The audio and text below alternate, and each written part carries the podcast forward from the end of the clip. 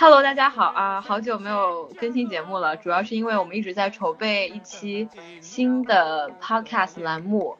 嗯，我们暂定名字叫务虚会，是吗？对，嗯，就是想要表示我们三个非常不务正业的人聚到一起，然后聊一些乱七八糟的东西。下面两位嘉宾来介绍一下自己。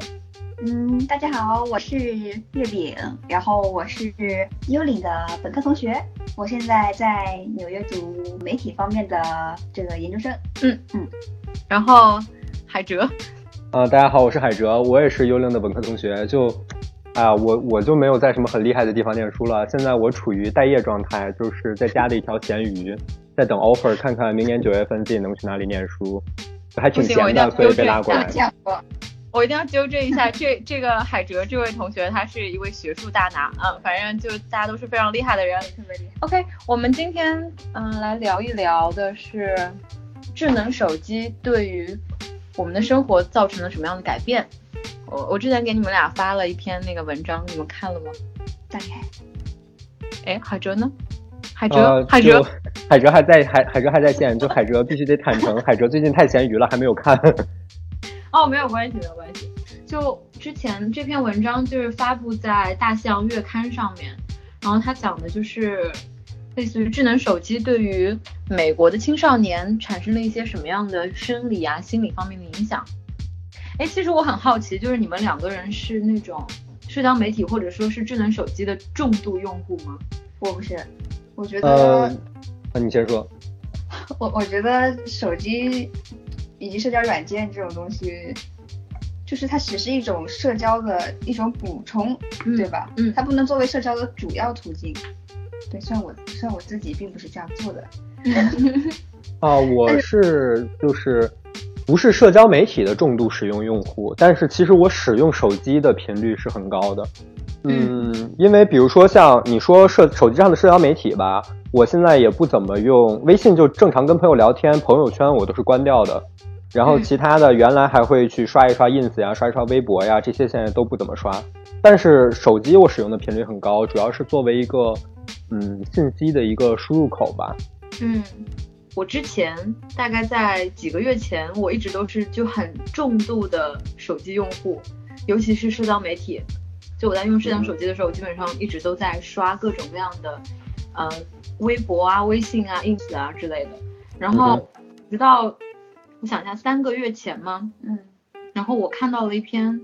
哦，听到了一个 podcast，就是 NPR 的，嗯，一档节目，反正就讲了一个非常悲惨的故事，就关于社交媒体如何毁掉了一个人的一生。然后，哇，然后就顿悟了。对，然后后来他就，嗯，发很多数据，就是说，比如说，你知道 social media depression，就是说，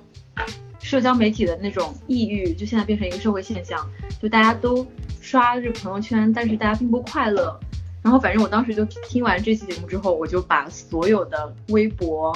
各种 ins 什么都删掉了。然后我留着微信，每天告诉我爸妈我还活着。但是哇，那你这个做的很决绝呀，很决绝。对，然后一直到现在都就没有再用回来。其实我觉得社交媒体就它其实就是一个自我展现的平台嘛。对，我觉得我当时就是想要把它删掉的原因，很重要一点就是我发现。我在现实生活当中不会再知道怎么样去展示自己。我是觉得吧，就是他现在跟他的出发点已经不一样了。这一点其实也是一些大的科技公司，他们尤其是国内一些科技公司，他们不懂得做减法。嗯，比如说你说你的印象里面，我们可能不怎么是社交媒体的重度使用者，倒不是说我对。我的朋友是现在在做什么？不感兴趣，我是感兴趣的。我对我的朋友是关心的，但是我觉得就是我的注意力已经被他牵扯的太多了，已经背离我的初衷了。除了朋友圈之外的东西，对，而且我觉得本本身。它的出发点，它应该是一个交流工具，应该是朋友之间交流的工具。但是慢慢的，它的工具的属性是发生了变化的。就像你刚才说的，有一点我觉得特别有启发性，就是你觉得它现在变成了一个自我展示的一个平平台，去寻求自我认同的一个平台。我觉得你这个总结做的特别棒，就它已经不是很单纯的我跟朋友之间正常交流的一个工具了。所以我会去，甚至有意识的和社社交媒体保持一个距离。包括比如说像关掉朋友圈，然后在微博上面，其实呃跟朋友的互动也少，在微博上面主要是把它当做一个新闻的呃第一现场吧，可以在上面围观一些最新的新闻和新鲜事。哎，你刚才说的倒是这个东西，让我想到，就之前月饼跟我说的，就是就是他的男神马克思，就说到可以可以可以，对，就是其实关于现在社交媒体，它逐渐从以前的最开始是一个交流的工具，嗯。变成现在自自我展示的平台。嗯。它最开始的这个使用价值，嗯。就是它最初的原来的属性，对，现在已经被抽象成了一个一个交换价值了。嗯，就是说原来的本来的意思已经被 erased 了。嗯就被哦抹去了。对，就我觉得就可能就是一个双向的选择吧，就是也是因为人，比如说我需我想要通过这种平台去寻求自我认同，嗯，展示自我，才导致了这种使用的价值被转换成了一种其他的价值。对，所以这就是其实这就是恋物教，商品恋物教，嗯这是马克思所说的，就是我们自己会倾向于把原来这个东西嗯。抽象成一个更为，比如说呃更崇高啊，或者其他的原其他的价值的一个扭曲的一个意思。就确实，你说他其实用一个就稍微比较装逼一点的词，就说异化嘛，一个东西它在不断的异化的一个过程中，对，有时候与其说社交媒体或者说手机怎么样改变了我们，其实我觉得反而有某种程度上是我们也在决定着它的发展的方向，对，就是我们在决定着我们要怎么样去用它。是的，是的，是的。但是我觉得还需要注意到的一点就是，嗯嗯，我有的时候在想的一个问题就是，我们的需求是真正的我们的需求吗？就是你在天猫或者是亚马逊任何一个购物平台上面，你看到一个商品，也许你觉得哇，这个东西它的设计棒呆了，或者是你觉得哇，这是一个很新奇的小玩意儿，你想买它，你觉得你需要它，但是问题是你有没有思考过，你需要它吗？就是这两个需要是不一样的。然后，在社交媒体上，其实我觉得我们也面临着一个问题，我们认为是我们的需求在改变着它，改变着它的属性，然后它回应了我们的需求之后，它改变了属性，也对我们的生活产生影响，这是一个螺旋递进的一个过程。但是问题是一开始的这个开头，我们的那个需要是我们真正需要的吗？还是它是因为某些原因而被创造出来的一种需求？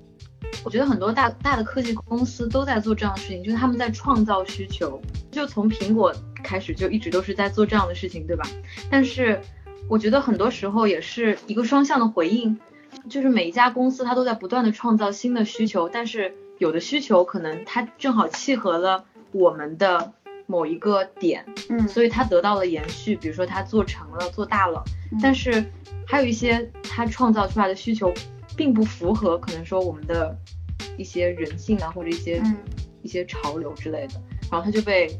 比如说被丢弃了。我觉得也是，还是一个双向的过程嘛。嗯，是是是，但是就比如说，再举一个例子吧，就是其实你提到社交媒体，我反而想到，因为就延伸一点到更多的这种，嗯，现在怎么说科技啊、资讯的一些呃应用上面，比如说很火的一个应用叫做今日头条，它嗯现在、呃市值也很夸张，呃虽然它没有上市啊，它估值很夸张，嗯但是它赖以成名的一个东西叫做兴兴趣引擎，对吧？对，对，但是其实我一直对这个兴趣引擎是持观望态度的，因为我觉得它会让你的视野变得越来越窄。你一旦圈定了你的那个阅读习惯之后，它会惯着你的那个阅读习惯，使你看的东西永远都只是在你想看的那个视野范围之内，而真正在你的目之所及外边的地方，哪怕发生了一件很重要的事情，可能因为它不符合你的兴趣，它没有给你推送过来，你是意识不到这个东西的存在的。我觉得这个也是可怕的一个。对，对，但是我觉得这这可能就是你知道互联网时代的媒体和纸媒时代的媒体的一个很重要的区别，嗯就是说纸媒时代它是呈现给你的是一个完整的世界，你知道那些新闻的编辑之类，他们会选择什么样的是有新闻价值的，什么样的值得被公众所知道的东西，被放到今天的头版上。但是可能到现在的话，就像你刚才说的，就是不同的这种，尤其像今日头条这种 A P P，它就不断的在把在把你自己返还给你自己这种感觉。而且我觉得其实最重要的是，我们不仅就是自己返还给自己，我们还向他们就是意思就是说输出免费劳动力，为什么呢？因为我我们成为了算法的一部分，对，我们对的，对的，是的，是的。对，所以这个过程中我们实际上是在被剥削的，没错，嗯对，吧？一个 男神马克思，是的，是的，是的，能能看出来赵总对于马克思老先生的研究已经很深入了。没错，我我觉得完全对。就像比如说我们在用微信或者 Facebook，嗯，就我们一方面在为他这个平台生产内容，对，这些内容都是我们生产的，而且我们并且我们在给他们提供他们可以用来获利的数据。对，哦，我们刚刚说到一个，就是呃，现在比如说啊消费主义让我们不断的想买一些自己不需要的东西，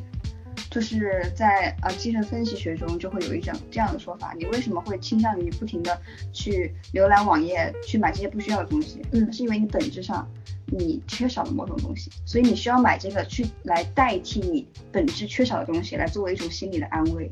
就这个本质缺少的东西，具体是就比如说，呃，我想用社交软件，我不停的用，不停的用，我有我有依赖症，那是因为我本质上缺少与人类沟通，对对我缺少这个，所以我要拿社交软件来作为一个代替。嗯，你说这个倒确实是有实力的佐证，因为确实很多社交软件的重度使用者，他们在日常生活中、现实生活中的社交可能是存在一些问题。对吧？对。嗯，那比如说在那种天猫，比如说天猫上面各种买各种各样的东西的那种，是一般是一种什么样的？那其实就是感觉是一种焦虑吧，我觉得，嗯，可能现实生活中有一些焦虑，所以他需要买这个购物欲来代替，然后他焦虑停止的那段时间，就是他点一下购买这个键这个这一刻，他焦虑就开始停止了。嗯。这是不是就是你之前说的那种，就是拜物教的一种表现？嗯，这其实算这这算弗洛伊德，因为拜物教，呃，除了马克思，他是从政治经济学分析了之后，嗯弗洛伊德他从精神分析学，从另外一个角度也讲了这个东西，是讲从人内部心理，就是人为什么会倾向于依赖，会对某某个东西产生迷恋，是因为他需要拿这个东西来作为他内心缺少某种东西的一种替代。就确实，因为刚才幽灵你说的一个地方，让我觉得特别有启发性，反而就是你说过去的时代，纸媒的时代，呃，媒体所尽力给我们呈现出来的是一个呃完全体的世界，但是在现在，媒体给我们呈现出来的是对自我的一个反应。嗯。呃，但是好玩的地方在哪儿呢？在于前一段时间在，呃，就是我们的一个挺知名的一个问答网站叫做知乎，上面有人邀请我回答了一个问题，这个问题叫做 这个问题叫做我们这个时代会给后人留下什么遗产？然后我就受邀就回答了一下这个问题，我也不知道他是怎么邀到我的，然后而且我那个回答估计也没有什么人看，但是我在那个回答里面，我提出来的一个观点是，我认为我们这个时代本身就是我们留给后人的遗产，因为我们这个时代和前面的所有的时代不一样的地方在于，现在的信息技术和媒介技术太发达了，就过去我们可能需要专门的史官来记录历史，但是现在我们可以自豪地说一句：今天的新闻就是明天的历史，而且它不是停留在口头上面的一句话。就未来你未来的人们在围观我们这个时代的时候，你可以精确地定位到某一个事件，然后可以通过阅读详实的材料，知道这件事儿是怎么发生的，甚至，嗯，因为信息技术的发展。就是相当于后人在往前望的时候，我们这个时代的清晰度一定是高于前面的那些时代的。过去我们需要在博物馆里面看着一个鼎，看着一个出土的文物，然后来进行遐想啊，那个时代应该是怎么样的，这个东西的用途是什么。但是如果后人来看我们这个时代，你不需要做这件事情了，就因为这个东西它很清晰，你想知道这个东西怎么运行的，你可以有照片，你可以有视频，甚至在 VR 技术成熟的时候，没准儿，呃，你带着一个 VR 头显，都可以身临其境的体验一下，呃，呃，二十一世纪初的这段时间。我觉得这一点，我的这个认知和你那个反而产生了一个有趣的反差，就是你认为过去人们能看到的，在当下的人们能看到的是完全的世界，而现在的人们看到的是一个狭窄的世界。但是从后人的角度往前看，啊，反而我们这个时代是比前面的任何一个时代都要完全的。嗯，我觉得首先你是从一个整体的就人类史的角度来看，就是后代能看到一个，就因为媒体信息技术的发展，能看到一个更加完整的。我们这一代的原貌，那但是，呃，我刚才说的是可能更加倾向于个体，个体说，对对对，现在越来越，对我知道你的意思，所以我说我觉得有趣的那个点不是说这个反差，因为这个反差确实咱们是从两个角度在谈一个问题，我觉得那个有趣的点就是，你不觉得这个情况其实特别应了中国的一句古话，叫做当局者迷吗？哎，这个 有真的有这个意思。哎，但是我就是想说，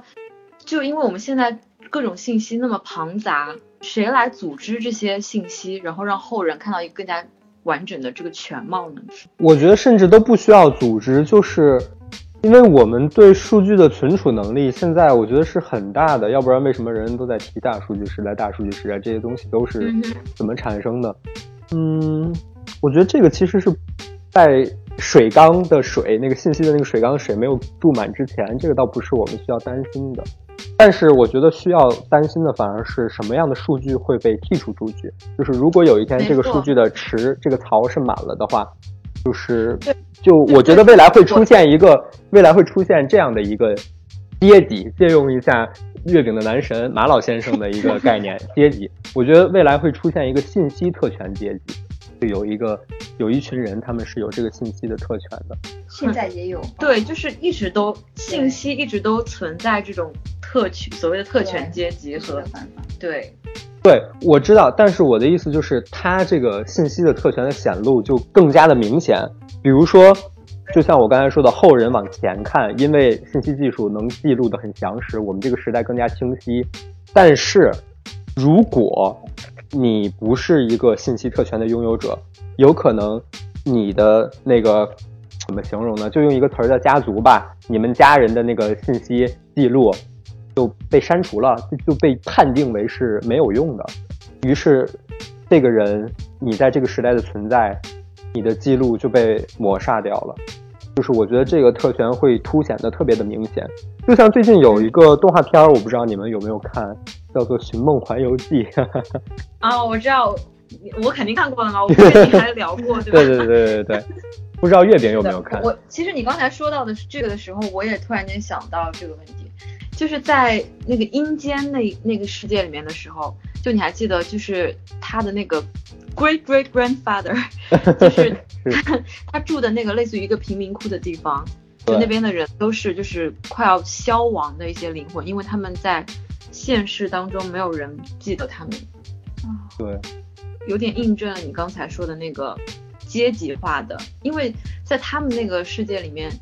就是如果说你有很多人记得，然后他们会给你，比如说供一些东西，然后他们就生活的很富足，然后但是越是没有人记得的那些人，他们就变成了一个像贫民窟一样的一个组织的存在，甚至最后没有任何人记得你的时候，你在阴间也就消亡了，对。但是我觉得，就是历史很多时候都是这样吧，嗯，对吧？我们包括我们现在流传下来的历史，也都是以前那些能够被记录下来的人，对，然后他们的叙事方式，对，对对对，但是还重要的人也被抹去了，在我们现在看到的历史中。对，但是因为本来就是因为是过去的信息技术不那么成熟，所以这一点上可能大家会认为是一件自然而然的事情，但是现在。本身，嗯，就拿，比如说拿我来举例子吧，就是海哲同志。海哲同志呢，他现在作为一个活生生的人，他可能有被采集数据的那个价值。所以说，我的喜好，呃，我的生日，我的性别，呃，我的取向，啊，就各种巴拉巴拉，都会被各种的公司把我的数据采集去，为了对我进行一个分析，对吗？对。或者是把我作为整个一个群体的一个受众的一个图谱的分析中的一部分。这个时候我是有利被利用价值的。但是有一天，呃，我不在了，或者说有一天我失去了我的这个价值，那即使，呃，我的这个数据呢，你说可不可以被保存下来？也可以，因为毕竟还没满，就是你留着其实也是留着，但是占地儿啊，对不对？这个时候我没有这个方面的利用价值之后被剔除出去，这个其实是比过去更残酷的一件事情，或者说更具象化的一件事情。对，我觉得其中很重要的一点就是，就比如说，等我我们现我们从未来看现在的话，我们现在的人留下来的就是存在的痕迹，全都是代码。就是就是，如果这样想的话，你们会不会觉得就会有一种危机和焦虑感，对于个人身份的这种感觉？对，都是零和一。对，你们知道现在在那个硅谷有一个叫，大概我忘了是什么意思了啊，就是。就是拜 AI 教吧，我们大大概给他这么一名字吧，拜 AI 教。嗯，好，嗯，他这个拜 AI 教，他的宗旨就是什么？就是 AI 之神总有一天会降临到地球上，然后我们现在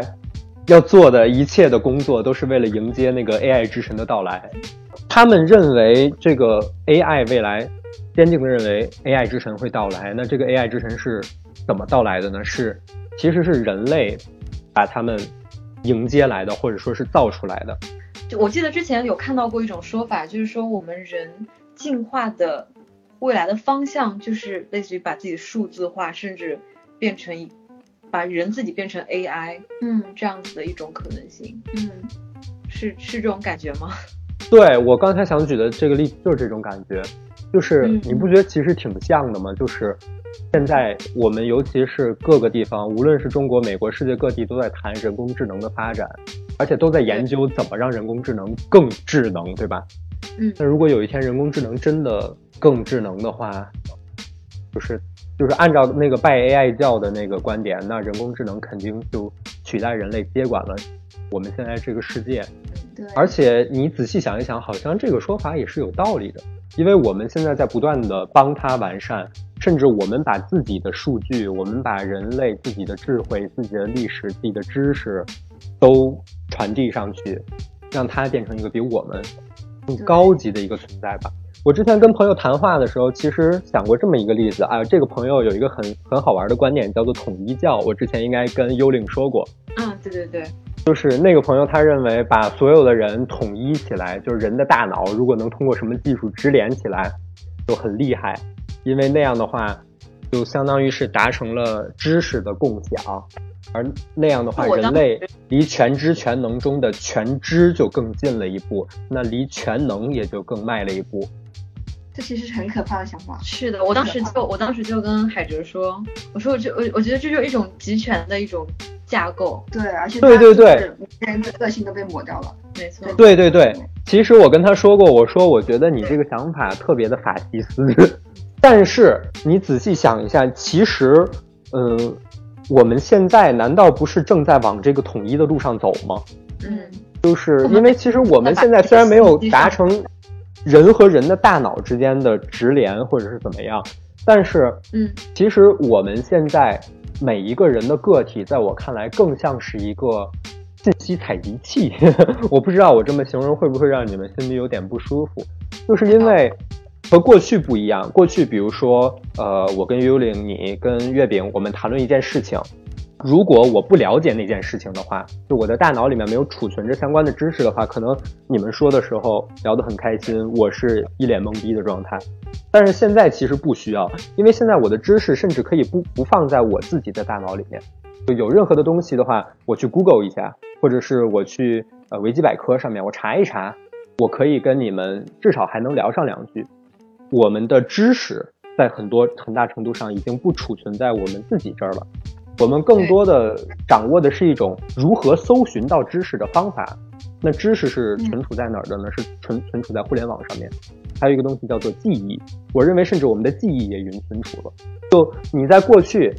你需要一个笔记本，你要记日记，记下来很多重要的事情。你把特别重要的事情，你要深深的记在你的脑海里面，你怕你忘了。但是现在呢，现在其实大家对于记忆这件事情也越来越懒惰，你的记忆也被云存储了。你想知道某一年的什么时间你发生什么事儿，你翻到那一天你发的朋友圈，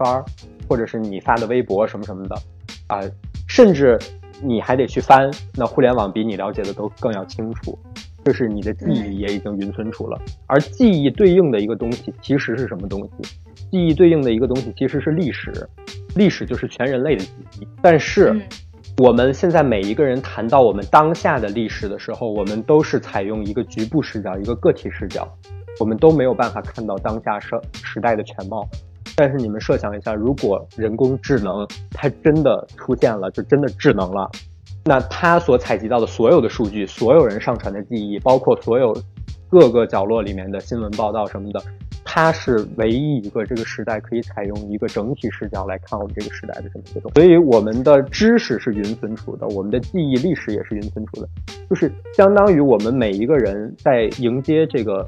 AI。AI 之神，用一下那个硅谷那个拜 AI 教的说法，在迎接这个 AI 之神到来的过程中，我们每一个人的个体其实已经在充当一个数据或者说信息采集器的那么一个工作。我们所有人现在已经连通起来了，我们在共用，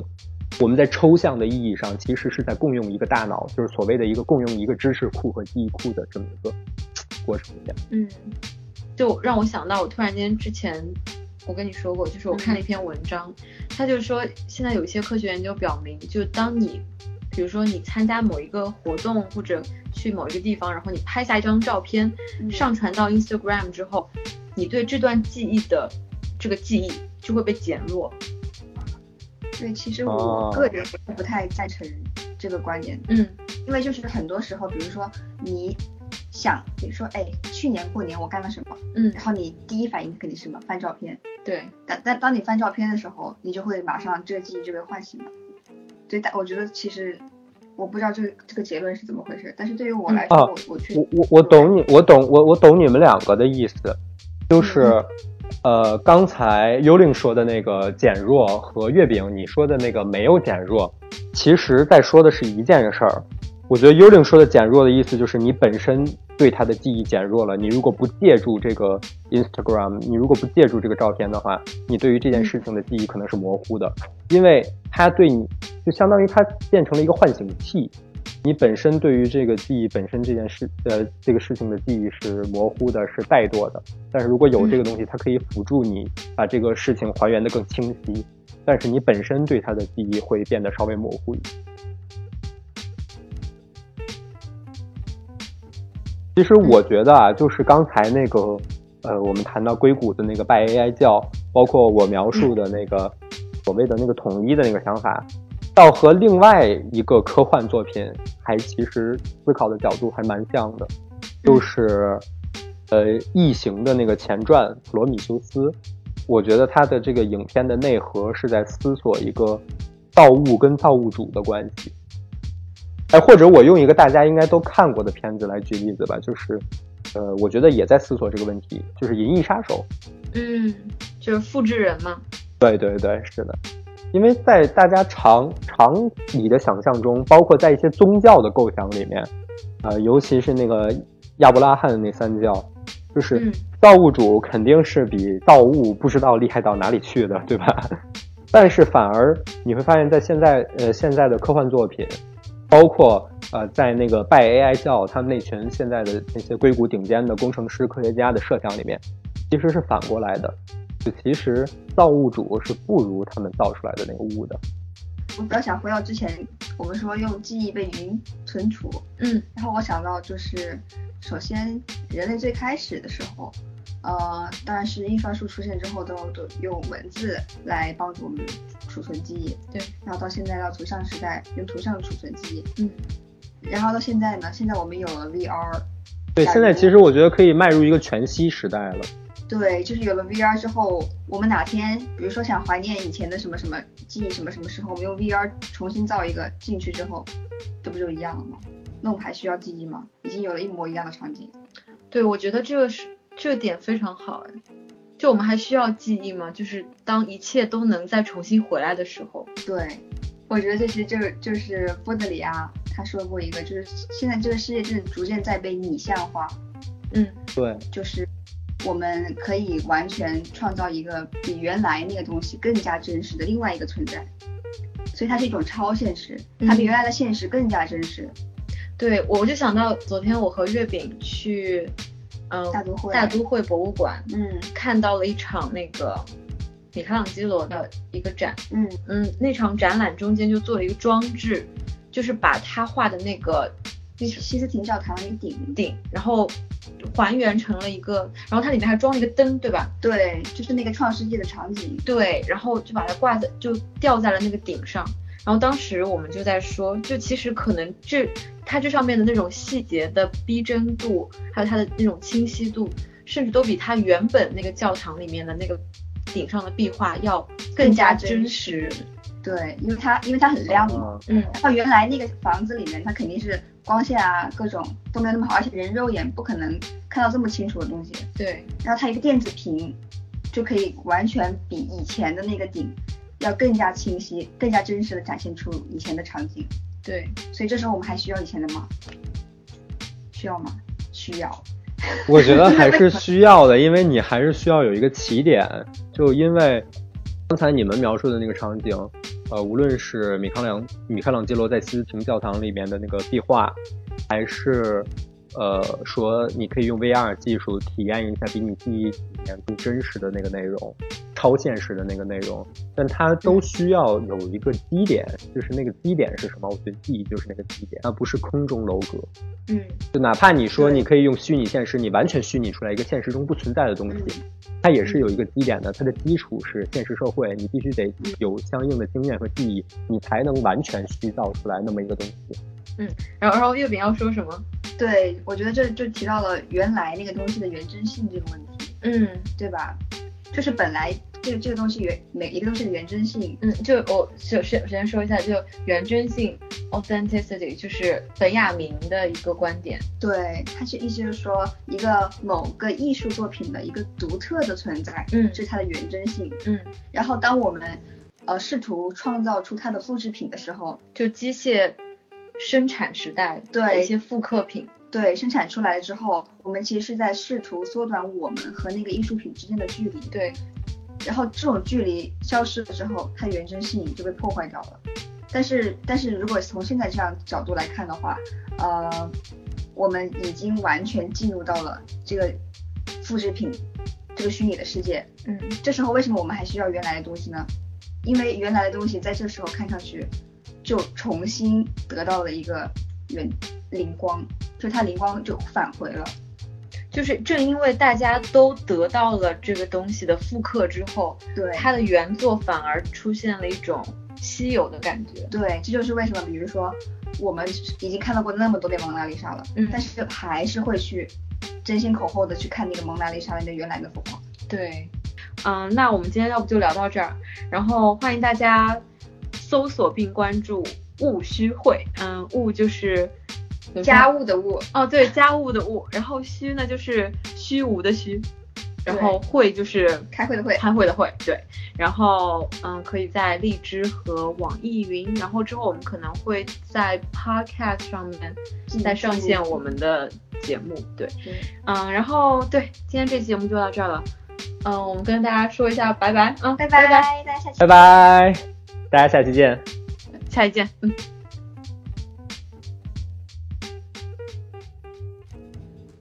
我已经开始录了。好